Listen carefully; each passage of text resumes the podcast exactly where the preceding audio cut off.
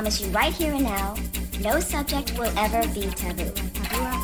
Except, of course, the subject that is just under discussion.